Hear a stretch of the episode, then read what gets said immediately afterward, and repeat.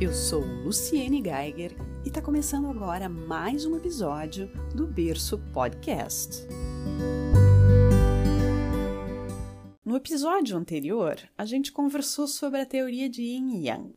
Assim como ela é um dos pilares, um dos fundamentos da medicina chinesa, a chamada teoria dos cinco elementos também se mostrou e se mostra muito importante para a gente compreender não apenas como cultivar a nossa saúde, mas tudo o que existe no universo.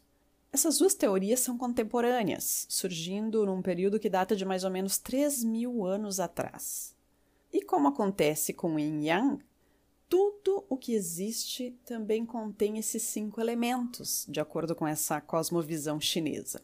Para a gente compreender melhor o que é essa teoria, vamos começar considerando que os cinco elementos simbolizam cinco qualidades inerentes e diferentes entre si que expressam tudo o que existe. Então, para além daquela visão que a gente falou no episódio anterior, de que a gente pode entender que tudo contém duas polaridades, aqui a gente está detalhando um pouco mais e dizendo que dá para compreender tudo o que existe por meio de cinco qualidades diferentes, de cinco elementos diferentes. E que elementos são esses? Para ajudar você a organizar esse conhecimento que talvez seja muito novo, Imagina agora um círculo e dentro dele uma estrela de cinco pontas. Em cada uma dessas pontas você pode imaginar um elemento. Lá no topo, vamos começar pelo topo que talvez seja mais fácil de imaginar. Lá no topo a gente vê o fogo. E se a gente for seguindo o sentido horário, na próxima ponta a gente vê o elemento terra. Seguindo vem metal, depois água e madeira e assim as cinco pontas estão preenchidas pelos cinco elementos. Esses elementos eles expressam cinco tipos de processos que se mostram na natureza de todas as coisas. A água é úmida e por isso ela umedece e corre em descida, procurando sempre uma via mais fácil para escoar. A madeira pode ser esticada, pode ser dobrada, o fogo, ele inflama, ele queima para cima, em subida. A terra, ela acolhe o semear e com isso propicia crescimento e colheita. E o metal, ele pode enrijecer assim ser moldado. Cada um desses elementos representa uma das estações do ano. O metal, que foi tema do episódio 16, ele corresponde ao outono, associado à fase da colheita. A água corresponde então ao inverno, que é o tempo para a gente fazer o armazenamento. A madeira está associada à primavera, que é a época associada ao nascimento das plantas, dos animais e mesmo dos nossos projetos, ou seja, ao começo de um ciclo. O fogo corresponde ao verão, que está associado ao crescimento e ao florescimento, à juventude. Mas e a Terra? Então, a Terra não está associada a nenhuma das quatro estações como nós conhecemos. Mas olha que incrível, os livros clássicos chineses indicam que os últimos 18 dias de cada uma das quatro estações manifestam a influência do elemento terra. Embora Muitas vezes terra esteja associada por muitos ao calor, ao final do verão, né? Ao calor do final do verão, que é chamado de canícola. Mas como os clássicos indicam, terra vem representada não só no final do verão, mas sim no final de cada uma das quatro estações. Ou seja, e eu considero esse um ponto bem interessante, no final de cada ciclo Antes de iniciar o próximo, as energias se voltam para o centro, porque a Terra representa o centro. Esses elementos eles favorecem os movimentos da vida, cada um do seu jeito. A madeira, como uma árvore, ela cresce, se expande e, e se move em todas as direções. E esse é o movimento que a gente vê nas plantas em geral e também quando uma pessoa está em, em, fase de crescimento, na primavera da vida, como a gente costuma dizer, né? E quando a gente está expandindo uma empresa, um projeto, Essa é a qualidade que tem e que precisa ter, que precisa existir nesse momento. A qualidade do elemento madeira, quando a gente quer crescer e, e expandir. Enquanto que o metal faz um movimento contrário, que é um movimento de contração, de recolhimento, quando a gente se prepara, por exemplo, para ir embora de uma festa, para encerrar um projeto ou uma empresa. Mas entre a primavera e o outono, ou seja, entre a madeira e o metal da vida, tem o fogo. O fogo que se move para cima, que lança as coisas para o alto, para o ápice, para o topo. Mas vê que a gente só chega no topo depois de crescer com o movimento da madeira, ou seja, existe uma ordem nessa relação. Primeiro primavera, depois o verão. Primeiro infância, depois a juventude. Aí então a gente passa pelo outono e encerra o ciclo com o movimento da água. A água que flui para baixo, indicando então um movimento de declínio, de descendência, de quietude do inverno. Mas a gente não falou do movimento da Terra. A Terra então é o centro, é a volta para o centro, para a estabilidade do centro, sempre que se sai de um movimento e antes de partir para o outro. São aqueles dias de transição entre uma estação e outra.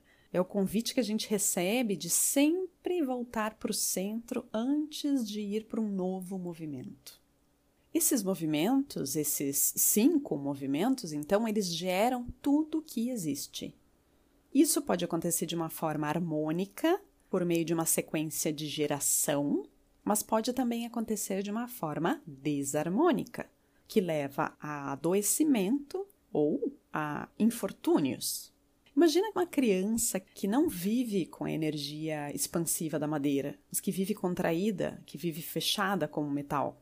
É claro que tem momentos em que ela pode estar tá mais recolhida, mais fechada, e claro que as crianças não são todas iguais, então a gente também precisa levar isso em conta, mas enquanto ciclo vital, enquanto momento do ciclo vital, não é essa a característica que a gente vai encontrar predominando na infância: o recolhimento, o fechamento.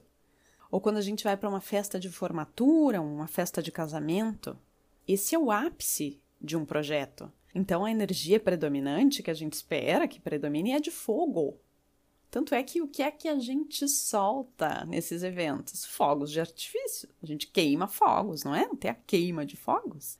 Né? Ou então a gente acende uma fogueira e dança ao redor da fogueira, para quem cultiva tradições mais antigas. Mas chega um momento da festa em que a gente já sente no ar as qualidades do outono e depois do inverno, que é quando a festa acaba. Então é, aquela, é aquele movimento de bora, recolher as coisas, apagar as luzes, fechar o salão, vamos para casa, acabou.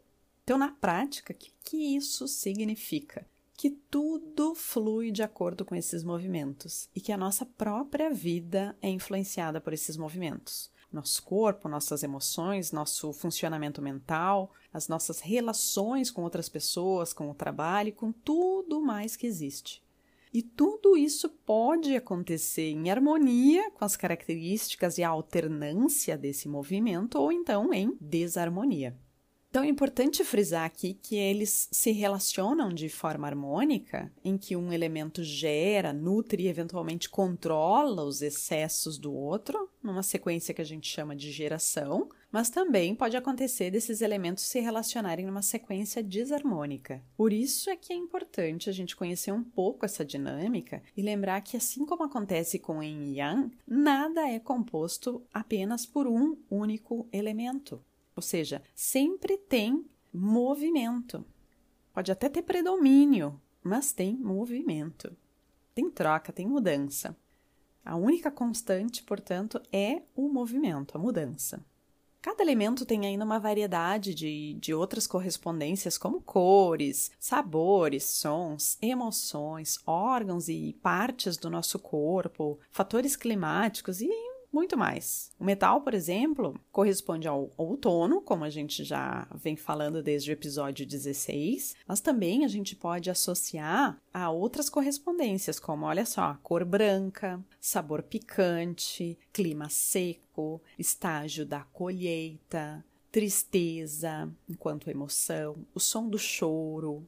E no nosso corpo tem relação com o pulmão, que a gente também já falou, né? Pulmão, intestino grosso, mas também pele e nariz. E ele tem ainda mais outras tantas correspondências. Se você quiser saber mais, eu vou deixar uma tabela lá no meu perfil do, do Instagram para você conhecer algumas das, das principais correspondências de cada um desses elementos. Mesmo se você quiser, você pode fazer uma busca agora pela tabela dos cinco elementos e fácil, fácil você encontra na internet. Daqui mais algumas semanas a gente vai entrar no inverno.